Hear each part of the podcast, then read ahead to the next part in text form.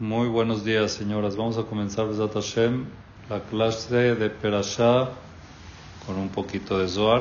Digo poquito porque no vamos a ver mucho Zohar esta semana. Y es Perashat Vayetze.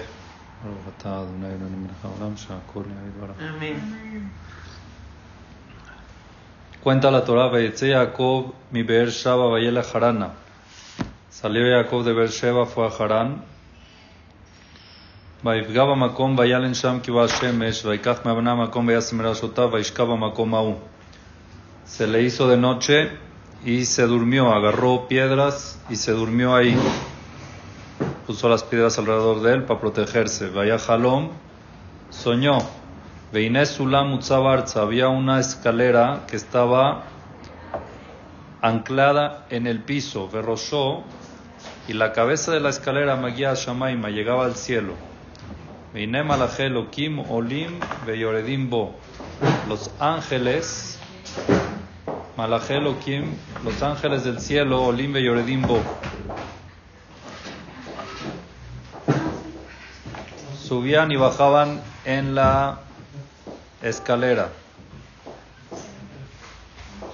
Nada más como paréntesis, algo interesante. Les conté a una clase de chavos que hay, que hace poco en, en unas excavaciones que hicieron cerca del cótel encontraron maderas. Encontraron maderas muy antiguas y se presumía que eran las maderas de, de la escalera. Les pregunté cuántas maderas creen que habían ahí. ¿Cuántos?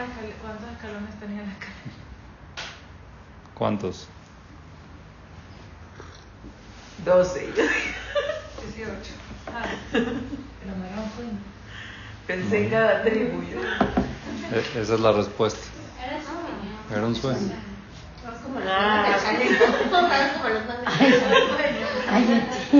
De gallegos. ¿Está bien? Bueno. Sueña Jacob Ya. Con la escalera.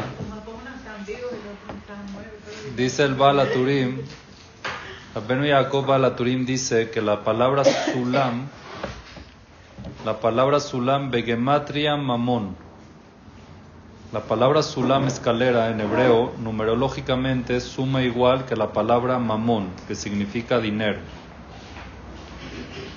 ¿Qué tiene que ver una escalera y esta escalera de Jacob que estaba anclada en la tierra y que hasta el cielo con el dinero?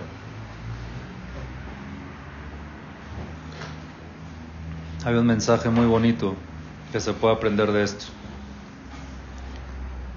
que Y aparte, Begematria Oni, aparte la misma palabra Sulam, numerológicamente también suma lo que suma pobreza, Oni. No puede ser que eso viene del cielo, el dinero y la pobreza, ¿Y qué tiene que ver con la escalera? eh, que su- sube y baja o algo. O sea, que Puede baja. ser que la persona está como en una escalera con la parte económica. Pero otra respuesta es que el dinero te puede llevar al cielo o enterrarte en la tierra. Igual que esta escalera que estaba anclada en el piso y tocaba el cielo, con el dinero uno piensa de que es la solución, pero hay gente lamentablemente que es tan pobre que lo único que tiene es dinero. Y están muy abajo en la tierra. Quiere decir muy por debajo, no están ni contentos, ni satisfechos, ni felices. Entonces el dinero lo puedes usar como una escalera para escalar hasta el cielo, pero también puede llegar hasta el piso y puede estar enterrado en la tierra. Había un papá que le estaba enseñando a su hijo los números. Dijo, esto es, el número uno se escribe así y esto es uno. Mira, este vaso es un vaso. Después le enseñó el número dos y le enseñó dos cosas. Le dijo, estos son dos cosas. Así, todos los números. Cuando llegó hasta el final le dijo, falta uno, que es el cero. Y el cero se dibuja así Le dijo el hijo, ah, ok, ¿y cuánto vale el cero? Le dijo, nada. Dice, entonces, ¿para qué lo necesitamos? Si no vale nada el cero, ¿para qué se necesita? Dijo el papá, porque el cero depende de dónde lo pongas, si suma o resta. Si lo pones al lado del 1, del lado derecho se hace 10. Del lado izquierdo, el 1 se hace una décima. De la escalera es el cero. La escalera del dinero es el cero. Donde tú pongas el cero, el dinero, es que sube, suma o resta. ¿Para qué lo usas? ¿Con qué finalidad? ¿Qué finalidad le das? ¿Qué prioridad le das? Y hacia dónde tú tienes enfocado tu visión con el dinero es depende si es que va a subir al cielo o si se va a enterrar en la tierra. Eso es lo que nos puede enseñar el Bala Turín con respecto al dinero con la escalera. ¿Está bien? Eh, te había dicho que la palabra Silam tiene el mismo valor numérico que la palabra. Que dinero, mamón y que pobreza. ¿Qué, qué Al final, Jacob se despertó. Vaidar Jacob Neder Lemor.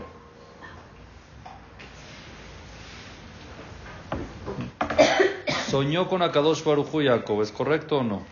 Soñó con Hashem. ¿Y qué le dijo Hashem en el sueño? Yo estoy contigo, Jacob. Y le empezó a prometer cosas muy grandes. Le dijo, la tierra que estás tú acostada en ella, tenena va a ser tuya, va a ser de tu descendencia. Kadosh agarró toda la tierra de Israel, la dobló y la puso abajo de Jacob vino y le dijo, toda esta tierra va a ser tuya. Lo bendijo que su descendencia va a ser como la tierra, como el polvo de la tierra. Baketma, te vas a expandir hacia todos los sentidos, norte, sur, este, oeste. Kol mishpejota adama uzareja. Y se van a bendecir en ti todas las familias de la tierra. Veinanoji mach, yo voy a estar contigo. Ushmartija bejolasher telech, te voy a cuidar donde vayas. Vashibotija el adama, y te voy a regresar a esta tierra de Eretz Israel. Kilo es porque no te voy a abandonar. Adasher y masiti tasher divartilach, hasta que cumpla lo que te prometí. Así Hashem le dice a Jacob vino. Quiere decir, Jacob estaba escapándose de Sab, estaba en camino a buscar matrimonio, a buscar trabajo, a buscar nueva vida. Y Hashem le promete que no se preocupe, que le va a ir excelente, que va a estar él con él, que va a estar Hashem con él, que va a tener descendencia muy grande y todo lo mejor. Eso Hashem se lo dijo en sueño. ¿Por qué se lo dijo en sueño y no en persona? ¿Por qué dormido? Ustedes saben de que hay distintos tipos de nebuot. La nebuá, los neviim, le vienen en sueño. Pero con Moshe, por ejemplo, con Abraham Avinu, con Isaac, Hashem se les presentó directo. ¿Por qué a Jacob no se les presentó directo? ¿Por qué en sueño? Dice el Zohar Kadosh, ¿por qué en sueño? Porque era soltero. Y todavía no estaba preparado para hablar con Dios en directo. Hasta que no se casa, no está preparado para hablar con Dios en directo. Y aparte, porque estaba en Hutzlaretz, fuera de Israel, después está en Hutzlaretz, aquí no, en verdad, aquí porque Hashem le puso la tierra de Israel, pero estaba soltero. Después de que se casó, Hashem también le vino a Jacob, vino en sueño, porque estaba fuera de Israel, entonces por eso le vino en sueño. Bueno, termina todo esto y agarró Jacob la piedra que se de doce se hizo una y Vaidar Jacob Nederlemor, prometió Jacob y mi Elohim Madi prometió, si Dios va a estar conmigo, Ushmaran y y me va a cuidar en este camino que estoy emprendiendo ahorita, Benatán Lilechem Lejol, me va a dar pan para comer, Begel Bosch, una prenda para vestir, Veshavti Beshalom, y voy a poder volver en paz a la casa de mi padre, y Hashem va a ser mi Dios, esta piedra va a ser un Bet Elohim, una casa de Dios. Asher Titenli, y le prometió Jacob vino a Hashem, todo lo que me des a hacer, a hacer en Ulach, lo voy a diezmar. Quiere decir, después de todas las promesas que Hashem le dio a Jacob vino, Jacob prometió, si Dios cumple con su promesa, entonces yo le prometo que le voy a dar el 10%. ¿Qué quiere decir? ¿Que Jacob dudaba de la promesa de Dios? Es un agradecimiento. Entonces, ¿para qué promete? Y lo puso en forma de condición. Si Dios va a estar conmigo, y si me va a dar, y si me va a acompañar, y si voy a regresar en paz, entonces doy el 10. Dudaba de esa promesa de Dios que le dijo, voy a estar contigo, yo te voy a acompañar. Está fuerte. ¿Eh? El maaser, se puede probar a Dios con el maaser, sí. Muy bien, pero aquí eso es cuando no Dios te promete que te va a dar de todo. Si llega Dios en sueño con una persona y le dice, tú vas a estar de lo mejor. Se levanta y dice, ah, yo prometo que si estoy de lo mejor, te... ya, ya, ya Dios, Dios te prometió de que vas a estar contigo, que te va a dar de todo. ¿Qué pasó? Está buena la pregunta. Está buena la pregunta. Rabbi Amar dice el Zohar, pregunta a Rabbi Gia, Masha Amar Jacob, lo que dijo Jacob, si es que Dios está conmigo, Im me vas a decir Sheloe a Kadosh que no creyó en Dios, que tuvo que hacer como que una promesa, si se cumple lo que me dices Dios, entonces que no creyó en Dios, Jacob. Lo, este no es el caso. No es que Jacob vino no creía en Dios y que por eso prometió. Ela. El que no creía, Jacob no creía en él. Dios le prometió mucho. Y Jacob dijo, para que se cumpla esta promesa yo tengo que ser bueno, me tengo que portar bien, tengo que ser devoto de Hashem. Y quién sabe, dice el Zohar, Shema Yehetá. Y si peco, entonces ya estas promesas no se van a cumplir. Porque Dios me está prometiendo siempre y cuando yo sea como Abraham, como Isaac, como que sea bueno, pero me estoy yendo a un lugar que quién sabe qué plan y quién sabe si voy a poder. Y puede ser de que lo que no me deje regresar en paz sean mis pecados. Puede ser de que lo que no me vaya bien sea por mis pecados, no porque Dios va falla con su promesa. Y eso hace que se le quite el cuidado. Le fija lo que no creyó Jacob es en él, en él mismo, de que él se pueda mantener íntegro para poder, para que se pueda cumplir esa promesa. ¿Qué quiere decir? Vemos aquí algo muy sencillo. Hashem nos promete muchas cosas, y en la Torah están escritas muchas promesas para el pueblo de Israel, pero no son promesas incondicionables. Son promesas cuando el pueblo de Israel se porte bien, como lo vemos en el Shema, como lo vemos Muchas, entonces lo que nosotros tenemos que, ah, Dios no cumplió, no es que no cumplió, nosotros no cumplimos y por eso se nos quitó la protección y por eso Hashem no pudo cumplir con esa promesa. ¿Pero Hashem no le puso condición? No, pero Jacob la entendió. En el momento de ahora yo estoy bien. Entonces yo ahorita quiero prometer que si llego sin pecado, si puedo regresar, voy a dar más hacer. Esa promesa lo ayudaba a que se cuida a no pecar, a que se cuida en un buen camino, y obvio que Hashem le iba a cumplir su promesa también. Pero si es que él no se portaba como debe ser, entonces a Kadosh Baruj no le podía mandar la protección que él le prometió.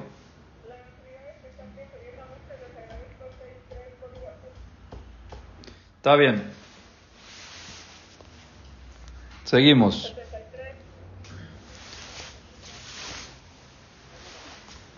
Jacob se va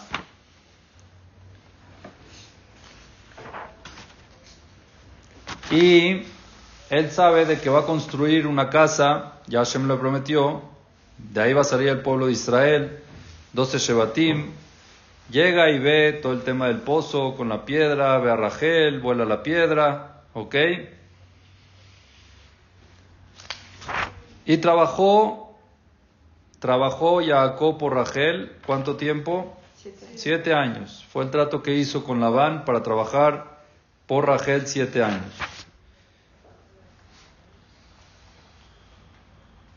Y quiero tocar un poquito este tema de Rachel. No sé si ya lo he dicho, pero yo creo que es importante, que es importante este, es importante mencionarlo. Pero antes de eso, nada más me voy a adelantar un poquito porque no es el tema y lo quiero mencionar y después volvemos. Después de que ya se casó, después de que ya le cambiaron a Rachel, se casó con Rachel, también se casó con Lea.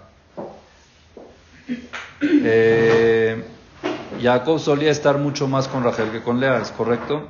Entonces cuenta la Torah que Reubén, el hijo de Lea, salió.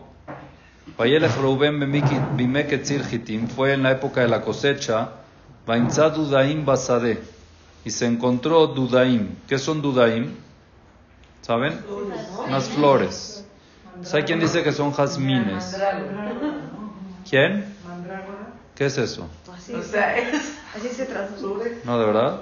¿Y cómo es la mandrágora? Ah, no, no sé, ahí dice. Pero, de conoce- Harry Potter, ¿lo saca? ¿Pero conocen la flor? No. No. Pero hay que... No, pero en el Sidur de. en el de Tov. Dice mandrágora. Sí, dice. ¿Verdad? Sí. Ay, pues está muy fea. A ver, A verla, a verla. A ver, la puedo ver porque... mandrágora. A ver. ¿Cuál es? Ah, es esta. No, sí, ahorita van a entender por qué. Ah. Es como un este, es como un este, como un jengibre. Véanla, es importante porque véanla. A ver. Yo la verdad que no sabía cuál es la traducción.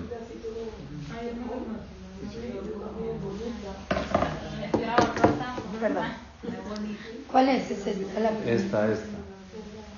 Ah, Ok, miren. Sí, es como el. Sí, Que como hombre y la. ¿Qué son, qué son? Y al final, ¿qué pasó? Llegó Rachel y le pidió a Lea, ¿me puedes dar un poquito de los de las mandrágoras, dijo que se llama? Que trajo tu hijo. Entonces le dijo, ¿cómo? Nada más te llevas a mi esposo, también te vas a llevar. No nos vamos a meter en esa discusión, pero al final le dijo, bueno, dámelas y hoy vas a estar tú con Jacob. Y al final, Rachel se quedó embarazada de Yosef a raíz de ese episodio. ¿Estamos de acuerdo o no? Después de que le dio las mandrágoras, dice la Torah,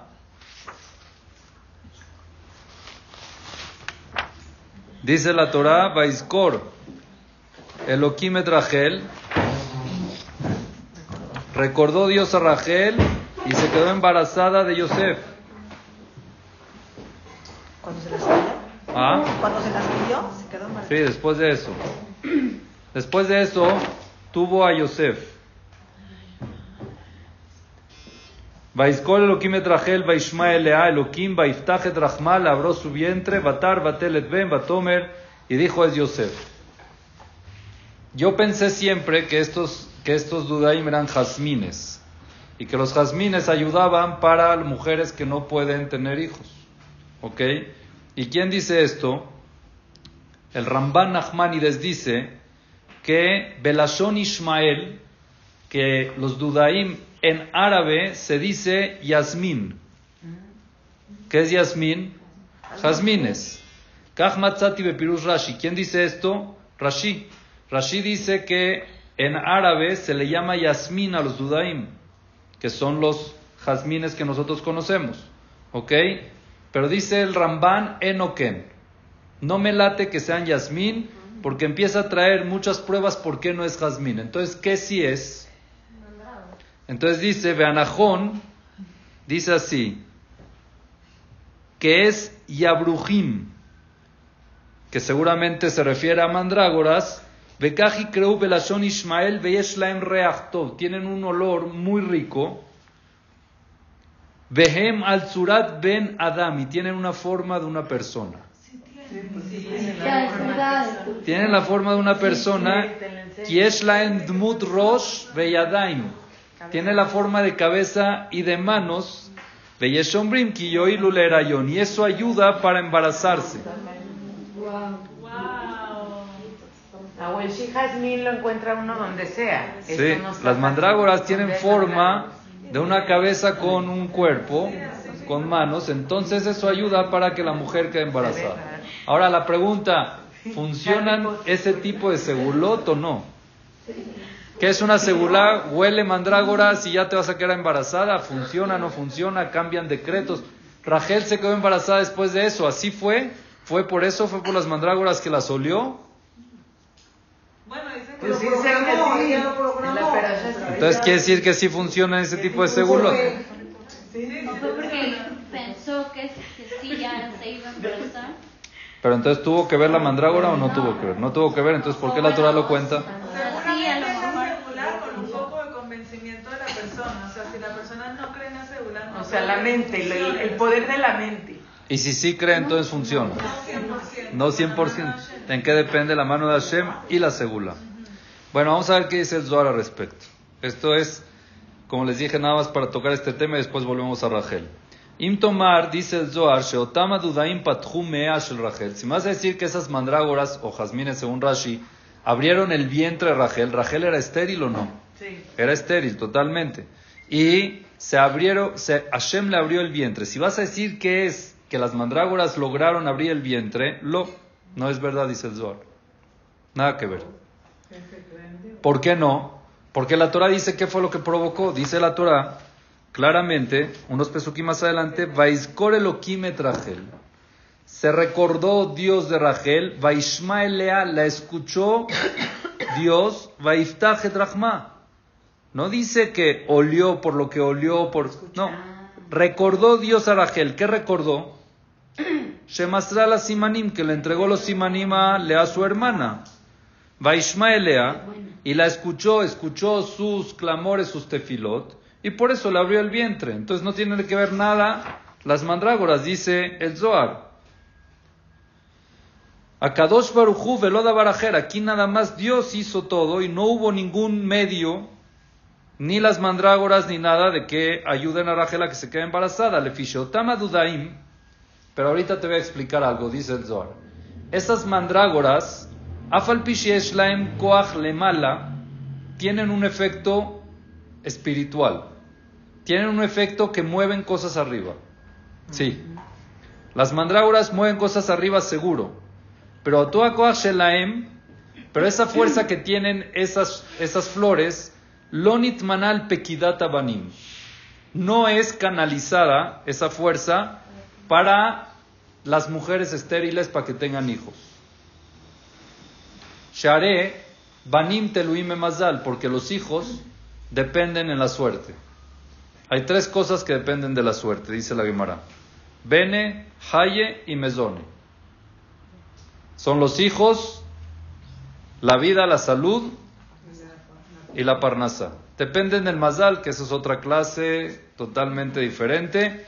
Entonces, velo bedabarajer, solamente depende en eso y no en otra cosa. Veim tomar, pregunta el Zohar, entonces ¿para qué si se crearon? Las mandrágoras ¿para qué están hechas? Si dices que sí tienen fuerza en el cielo y sí mueven algo, ¿para qué se crea? Y aquí me dices que no tienen nada que ver, entonces ¿para qué se crearon en verdad? Lo, Shearafilu le dabaras de Mezra. Las mandrágoras ayudan a que la mujer quede embarazada, pero una mujer que no es estéril. ¿Pero en qué ayuda? Una mujer que tiene complicaciones, no sé, cualquier tipo de complicación, no esterilidad. Rachel era estéril. Rachel no era posible de que quede embarazada médicamente. Y Hashem le abrió el vientre. En cambio, si es que hay mujeres de que sí médicamente pueden, pero les cuesta quedar embarazadas, las mandrágoras ayudan a que quede embarazada. La leotam. Nada más a, las que les cuesta quedar embarazadas, pero no las que son estériles. Rachel no era el caso, Rachel era estéril totalmente y por eso ahí Hashem fue el que hizo todo. Y los Dudaim ayudan para que quede embarazada. Estas mandrágoras, interesante, quiere decir de que hay cosas en el, aquí en la tierra que Hashem creó, que sí mueven cosas en el cielo, pero hay cosas que no. La esterilidad no, nada más Hashem. Pero ayudar a que la mujer quede embarazada siempre y cuando tenga un problemita, ahí sí ayuda la mandrágora. Es como, es como el, El rubí para no abortar, como todo eso que está, son, son segulot que ayudan. Pero no es algo como para quitar esterilidad, que eso ya depende de Hashem, que es Mazal. ¿Está bien? ¿Está claro hasta aquí? Entonces, gracias por la foto. No las conocía, la verdad, porque no me Hay sabía. que buscarlas para las mujeres que no pueden embarazar. Sí, pues está escrito claramente. ¿Dónde estará? ¿En dónde Vamos a llamarlo de más allá. Olerlas, olerlas. Solo olerlas. Ya, ¿para qué gastar en tratamientos? Qué bueno. Ujú. Toda la, toda la película. Dice que ayuda. Dice que Pero ayuda. de dónde, está? El Ramban, el Ramban trae que él.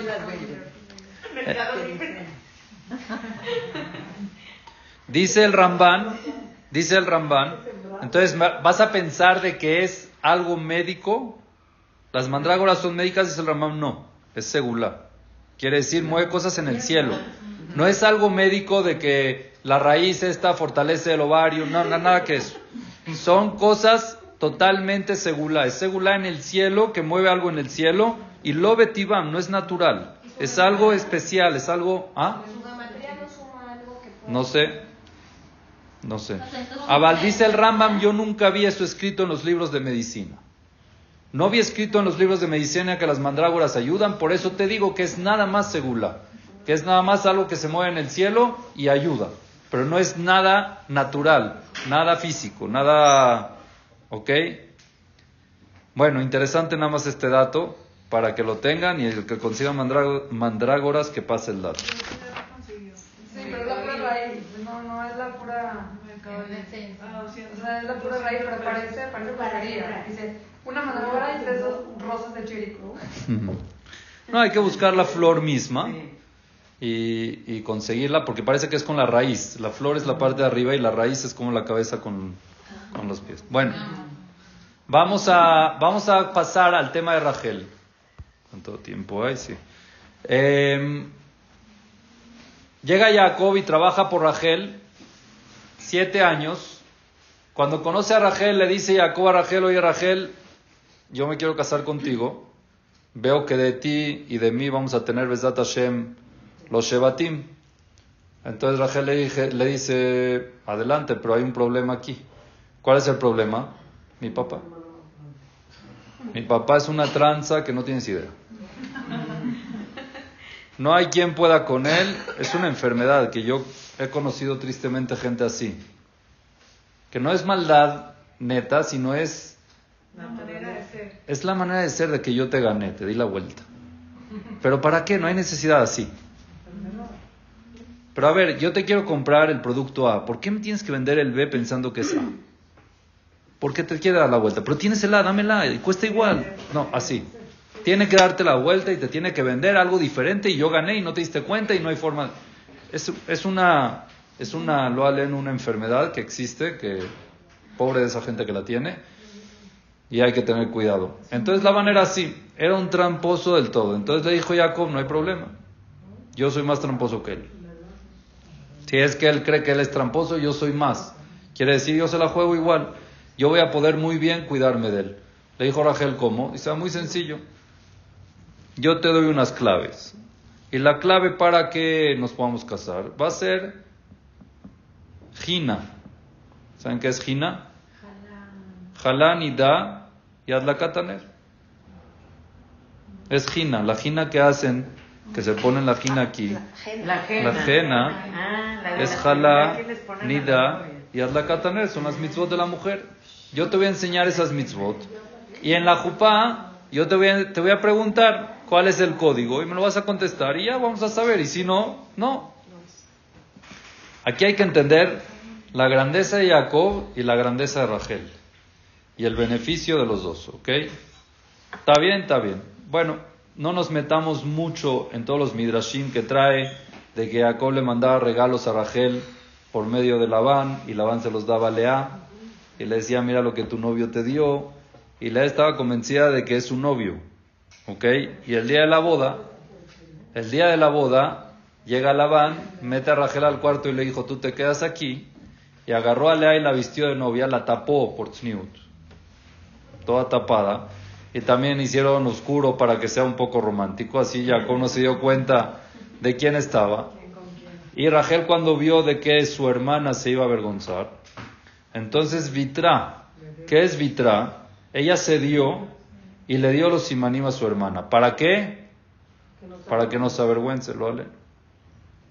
¿Está bien? Entonces ver, vieron que eso es ceder. Ella cedió. Yo creo que el nombre ceder se queda corto con lo que hizo Rachel. Sí, no se. ¿Por qué? Porque así se lo habló en algo muy bonito. Si es que hubiera pasado un caso normal, no Jacob vino. Cualquier persona, vamos a decir, lo aleno, yo. Llego a la boda y de repente en vez de esta está la otra. Me doy cuenta que cuál es el código, no se lo sabe. Y me doy cuenta de que no es. ¿Qué haces? ¿Vas a poner a gritar y... eh? No, ¿sabes qué? De una manera bonita, me acerco con el jajam que nos está casando, le digo, jajam, me agarró un ataque de migraña, necesito dos horas. Deme dos minutos, por favor, me voy a bajar, me tengo que calmar, no puedo seguir así. Por favor, ponga todo en stand-by y dígale a la gente que ahorita regreso. Y en eso llamas a la que está al lado, la metes al cuarto y dice, ¿quién eres? Eres Lea, mira, vamos a dejar las cosas bonitas. Tienes dos horas para traer aquí a Rachel con vestido de novia y seguimos las cosas como que si nada pasó. ¿Se avergonzó Lea? No. Nadie se enteró. Nadie se enteró. Viene Rachel, se cambia y se acabó. En el mejor de los casos, ¿no? O sea, una persona que actúa bien. Jacob vino cuando se enteró que era Lea. Espérate, ¿y Rachel qué hizo? Para que no vaya a pasar por medio de ese mal sentimiento o mal rato a solas con Jacob. Le entregó los Simani. Miren el nivel de ceder. No es ceder normal. Es muchísimo más. Es que no se vaya a avergonzar, inclusive solita con, Ra- con Jacob. Y, y también, o sea, otro aspecto de la historia que nadie habla es que también engañó a Jacob. O sea, ¿Quién? él pudo haber dicho, no le voy a dar las señales porque Jacob se va a engañar él. O sea, ella también ayudó a engañar a Jacob. ¿Quién le da? No, Raquel. Ah, Rachel. Eran cómplices todos. Muy o bien. Entonces Rachel, imagínense, imagínense, si llegaba en ese mismo episodio, ¿ok? Ya está comprometido con su novia. ¿Y por qué se comprometió con ella? Porque Hashem vino en sueño y le dijo, tú vas a ser el papá de todo el pueblo judío. Y tus hijos van a ser Moshe Rabbenu, el Rambam, Yoshua, Binun, to- todos los grandes, grandes que nosotros conocemos van a ser tus hijos de esta mujer, de tu prometida. Y de repente te la cambia. ¿Y Rachel sabía de qué iba a salir de ella o no sabía? Sí, pero también la sentencia venía de Lea. Pero eso no lo sabía Jacob. Jacob estaba seguro que era con Rachel. Porque tenía emuná en Hashem. Tenía emuná de que iba a ser Rachel. Y Rachel sabía de que se iban a hacer los Shebatim de ella y de Jacob, de que de Jacob iban a venir los Shebatim. Y ella está cediendo eso.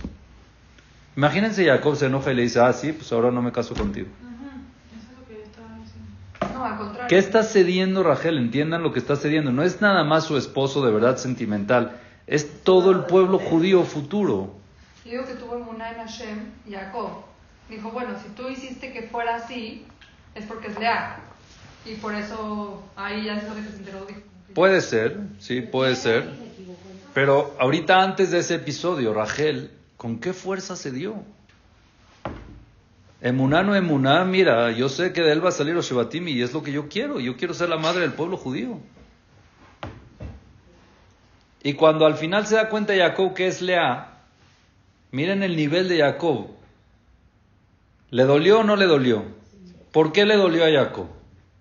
Le dijo a Labán, oye Labán, ¿qué hiciste? ¿Con quién se quejó? ¿Con Lea o con Jacob? Con Labán. Fue con Labán, a Lea no le dijo nada, fue con Labán y le dijo, oye, ¿qué hiciste? La viuda. Lama rimitani. La viuda. ¿Por qué me engañaste? ¿Cuál fue la- el argumento de Jacob hacia Labán? Que lo transó. ¿Ah? Que ya lleva mucho tiempo esperando. No llegó y le dijo, ah, ya ves, la voy a divorciar. No. Jacob le dijo, yo no la voy a divorciar. Ya Hashem, es verdad, me casé con ella, no pienso divorciarla. Pero ¿por qué hiciste esto? ¿Por qué me engañaste? ¿Cuál era el argumento de Jacob? Si tú querías que yo me case con Lea, dímelo. Yo me voy a casar, pero Jazita ahorita ella se va a sentir de segundo plato toda la vida. ¿Cómo vas a reparar tú ese daño? A ver, explícame. Es lo que le decía Jacob a, a Labán. Yo me, voy- me voy a quedar casado con ella. ¿Cómo se va a sentir Lea? Y así se sintió. Y así se sintió. ¿Saben cuándo se le quitó? Con Yehuda se le quitó. Cuando tuvo una no, pero ella. ¿Por qué? Cuando enterraron a Rachel, Ah, ya ¿en qué ve Rachel? Ah, pues eso. Se dio cuenta que ya iba a estar Jacob le dijo, dijo, esta es una oportunidad para demostrarle a Lea que es querida. Que yo me voy a enterrar con ella y no con Rachel. Pero a ver, no se supone que Lea nunca supo la verdad. Lea nunca supo la verdad. Nunca supo. Entonces, ¿en qué momento se sintió...? Ah, O sea, ¿Qué se sentía nunca supo la verdad y yo entendí que también la se enteraron a Rachel aparte porque ella se dio muy bien. momento. Eso es, muy, eso es verdad. Y ahí se equivocó, Esa es, ¿no? es correcto. Esa es otra explicación de que Rachel, Lea nunca se enteró. Nunca se enteró en verdad de que Rachel, Rachel como que si le pasó, ay, te vas a casar, te voy a enseñar algo, por si te llegan a preguntar que sepas. Sí, y Lea nunca se enteró. Pero hay otra opinión de que Lea sí sabía que la cambiaron, agarró el papá y la, la cambió por Rachel. Y no ella hizo tefila que se quiere casar con Jacob, no que no se quiere casar con Lesa. Porque escuchaba que era Jacob. Jacob le demostraba más amor a Rachel. Eso también se sentía y era algo natural, porque él trabajó por ella, él tenía el cariño por ella. Y ahí está de que la Torah cuenta de que Lea tuvo que salir con Jacob y negociar para que vaya con él, porque siempre iba con Rachel, era algo, Lea sentía ah, diferencia. La única vez que se quitó esa diferencia fue cuando se murió Rachel y la enterraron ahí, y Jacob le dijo, tú te vas a enterrar conmigo en, Keber- en, en eh, Machpelah. Ella se sintió más o menos igual ya que Rachel. Pero miren el nivel de Jacob vino lo que estaba sintiendo por el prójimo. No puede ser, le, dijo, le dijo al- a Labán, que hagas algo así y que ella se sienta tan mal toda su vida. ¿Cómo se va a sentir toda su vida? No tiene conciencia.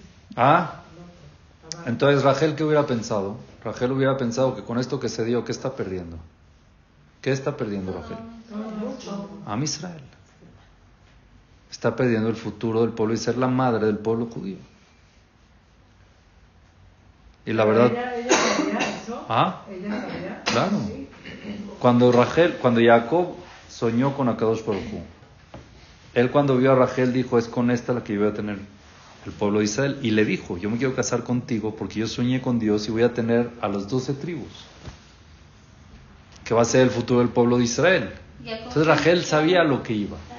Jacob pensaba que era de todas de Rachel. O sea, Claro, sí, las doce de Rachel. Tal vez dijo Rachel, dijo, yo porque soy tanto y mi hermana no. O sea, se va a poder.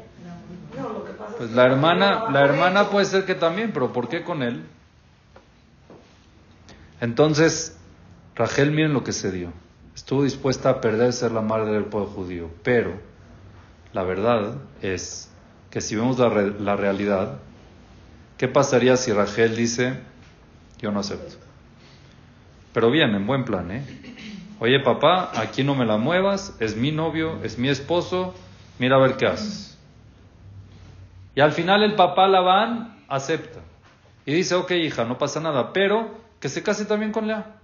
Convéncelo que se case con Lea. Se casa Jacob con Rachel y Rachel convence a Jacob que se case también con Lea y se casa con Lea.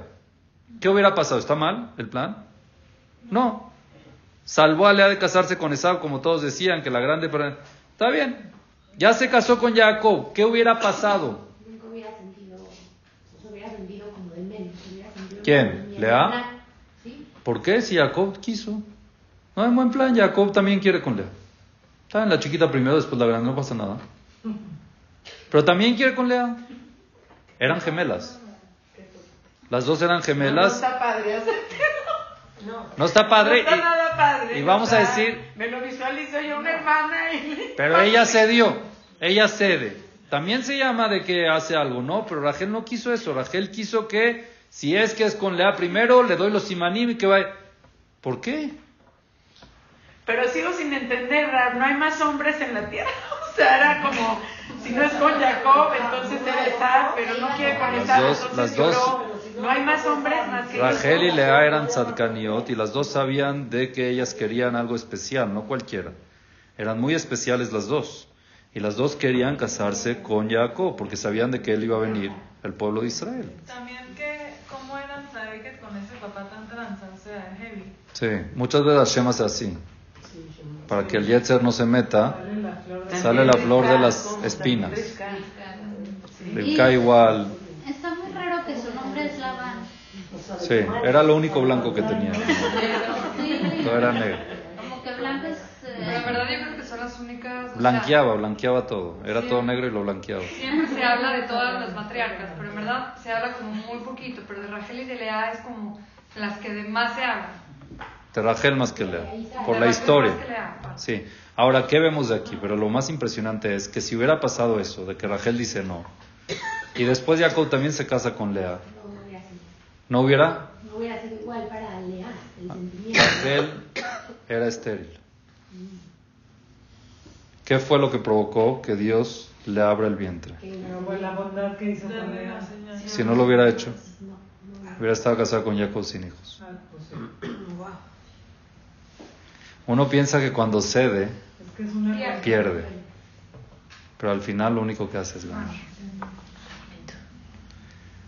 Rabe Steinman tiene un dicho muy famoso. Él dice, Nara iti gamzakante. Yo fui joven, fui anciano. Velo raiti en mi vida vi mevater mafsid. Que uno que cede, pierda en la vida. Y de aquí lo vemos claramente. Rachel podría pensar que va a perder, pero nunca Dios permite que cuando alguien cede pierda. Nunca. Cuando alguien cede de verdad, no hay forma de que pierda. Aunque tenga todo el panorama para perder, al final gana. Cuando uno cede de corazón, Y, y Jacob no, no se enojó con ella ¿no? por haber dado los emanim. Ahí entendió el nivel de Rachel. Y al revés la quiso más.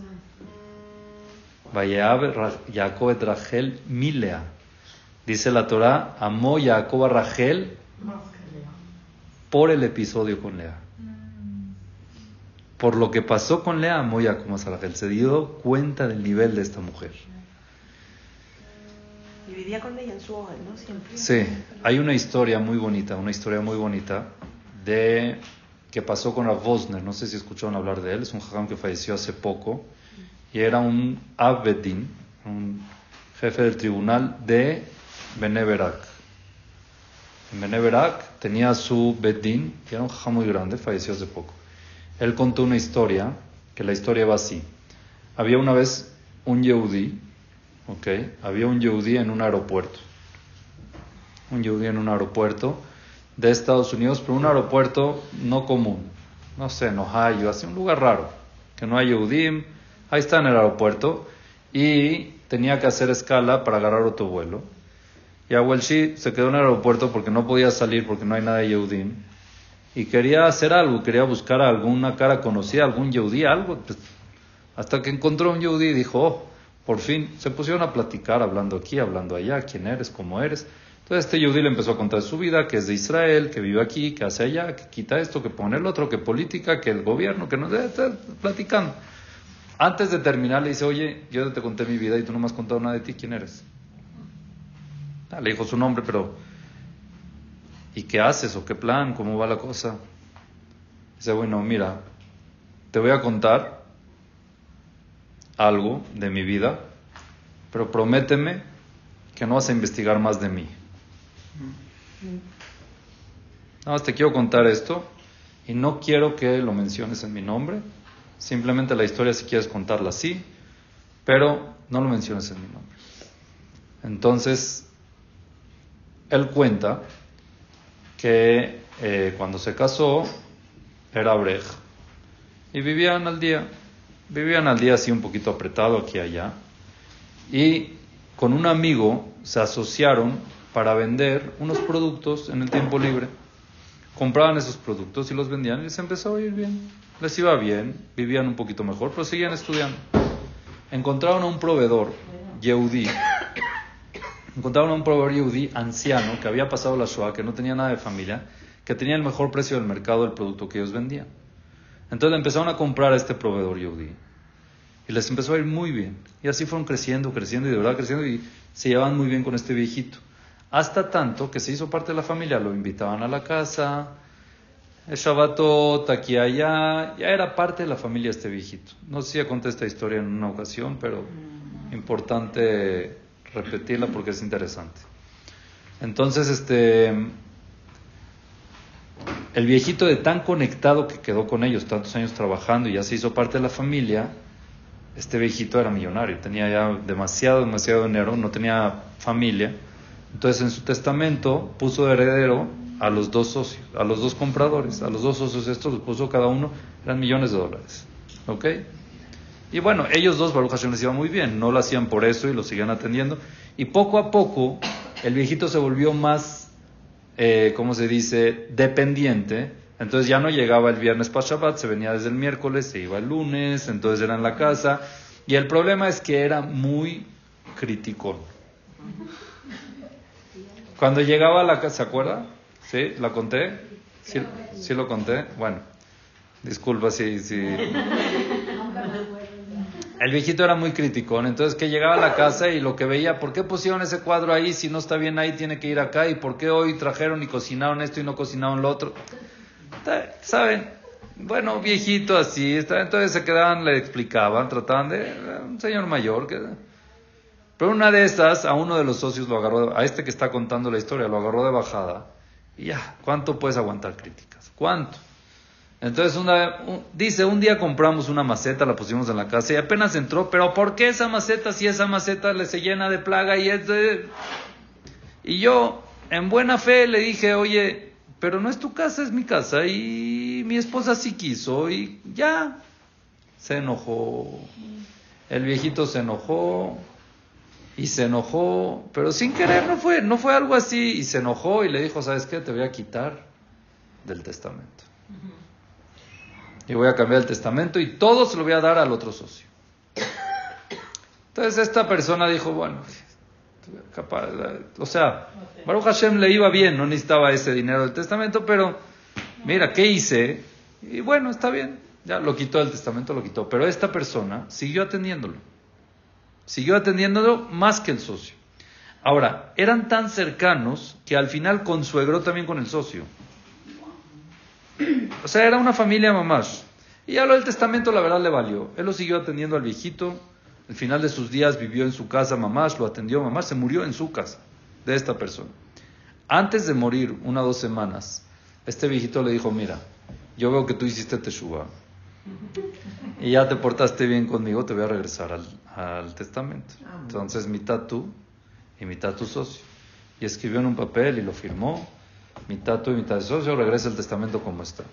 Y él agarró el papel, lo metió a su cajón y ya. O sea, no, le, no, no estaba pendiente de, para nada de la herencia. Si era mucho dinero, pero no estaba nada pendiente. Al final se muere en la casa el viejito y el Shiva también lo hicieron en la casa que no tenía Shiva. Simplemente no tenía hijos, no tenía nada. Entonces el Kadish, las tefilot, para, como vivía ahí, ¿Ok? Hicieron Kadish Tefilot y el socio iba y venía gente y estaba para decir Kadish, para decir rezar, para decirle Ilun. En eso llega el abogado de los dos y les dice, eh, vamos a hacer lo del testamento del viejito y le pica el ojo al socio. Entonces este como que no, no entendió tanto qué plan. Está bien, ¿no? Era todo muy claro, muy confiable. Cuenta él que tenía que ir a Israel por un negocio tenía que ir a Israel por un negocio y fue con el, con el abogado porque necesitaba que le imprima unos documentos notariados para lo que iba a ir a hacer en Israel. Y cuando va con el abogado ve que en su escritorio tenía el testamento. O sea, que decir, la, eh, ¿cómo se dice? Cuando lo adjudican, la adjudicación de ese testamento. Entonces le dijo él, oye, sácame copia también del testamento, ¿no? Porfa, y me la das. para tenerla. Quería tener una copia del testamento. Le sacó copia del testamento y se la dio. Él ni la abrió ni nada. En camino, no sé por qué se le ocurrió, dijo, oye, a ver, lo voy a leer. Camino al aeropuerto, abre lo que el abogado está adjudicando y está el testamento todo para el socio. Y nada para él. Cuando el socio sabía de que de que ya lo habían cambiado. Pero como no había nada firmado, vamos a decir que nunca lo enteraron al abogado, el otro socio aprovechó y quiso hacer la adjudicación como estuvo desde que se peleó y así se quedó. No sabía qué hacer. ¿Qué hago? Hago un problema. Oye, tengo el papel. Yo tengo un papel que el viejito firma con fecha, con firma, con todo de que se acabó, de que ya se volvió a como estaba antes. ¿Qué hago? No sabía. Justo llegó a Israel y vio a su amigo. Dijo, mira lo que me pasó, necesito un jajam así que, que entienda bien de temas monetarios y que sea un jajam grande. Dice, sí, Rabosner, ven. yo te meto con él. Fue a Benebra, que entró con la Bosner, le contó la historia. Y el jajam le dijo, mira, según la alhaja le puedes hacer un tintora. Llévalo a un tintora, enseña tu papel. Ya te, te pertenece la mitad, él está haciendo algo que no es correcto. Ok, jajam, gracias. Antes de que se vaya, ya se estaba por salir y le dijo, hey, hey, ven, nada más te voy a decir algo. Pero que sepas que si cedes, Hashem paga en este mundo. O sea, ya que se lo Los-. Los que ceden, porque su miedo era que se cree, su miedo era que se crea un problema, son consuegros, socios. Él en verdad ya se había separado, o sea, ya le había comprado su parte, ya no eran, ya no eran socios como tal, pero había, había, había mucho vínculo. Y le dijo a Bosner, que sepas que si cedes, a los que ceden Hashem les paga en este mundo. Y muy bien. Pero según la halajá, vete a un dintorá y enseña tu papel y tienes toda la razón. Y el orgullo, ¿no? De- El orgullo de yo tengo la razón, sí, claro. La, la- la honestidad, ¿dónde está? Entonces, este se quedó medio mareado. En ese momento dice, no sé cómo, tomé una decisión fuerte de que yo voy a ceder y me vale. Me vale, yo voy a ceder. Estaba súper convencido. Llegué otra vez a Estados Unidos, agarré el papel del viejito y lo quemé. No.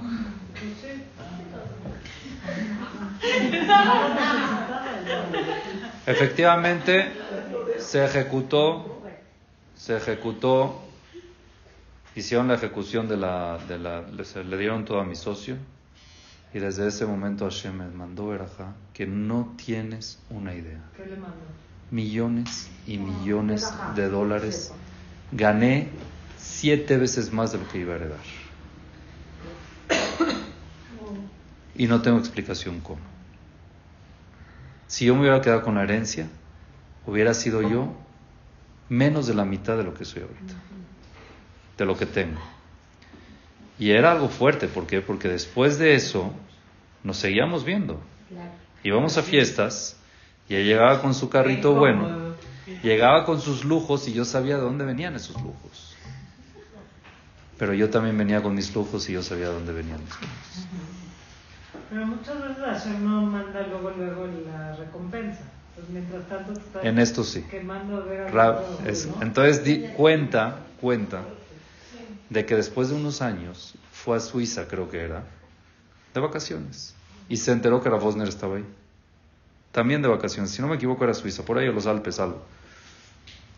Y se encontró a una persona y le dijo, mira, está aquí Bosner, ¿quieres que te dé una verajá? Y dice, ah, sí, claro, sí, lo conozco. El jajam estaba rezando, terminó el rezo y se le acercó el shamash y le dijo, jajam, está esta persona de Estados Unidos que le quiere, que quiere una verajá. Y el rab le dijo, ah, claro, te conozco.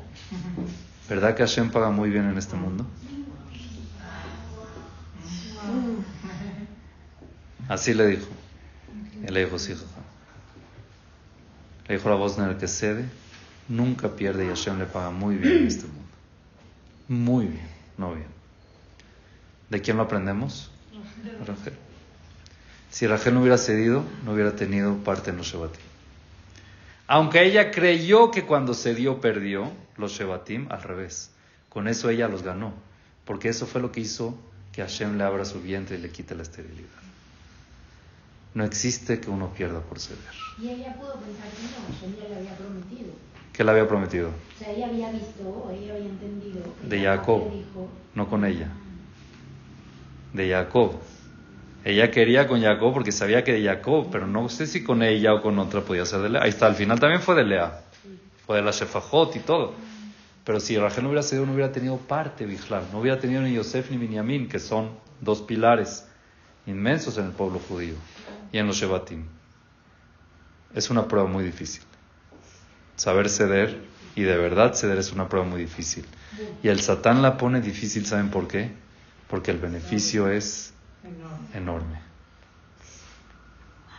Entonces hay que tomarlo, hay que, hay que agarrar esa escuela de Rachel y ceder de corazón, aunque uno crea que justificamente le toque y que, ¿sabes qué? Yo sé. Y el que cede, nunca se olvida de él, nunca pierde y le paga en este mundo. Aparte de lo de los lamamba, obvio, pero le paga en este mundo. ¿Qué? No. ¿Está bien? Entonces que Hashem siempre nos ayude a poder ceder, a poder entender el beneficio de dar. Cuando uno cede, da más de lo que recibe y al final Hashem le paga en este mundo y recibe mucho más de lo que uno hubiera pensado. Muchas gracias y buenos días.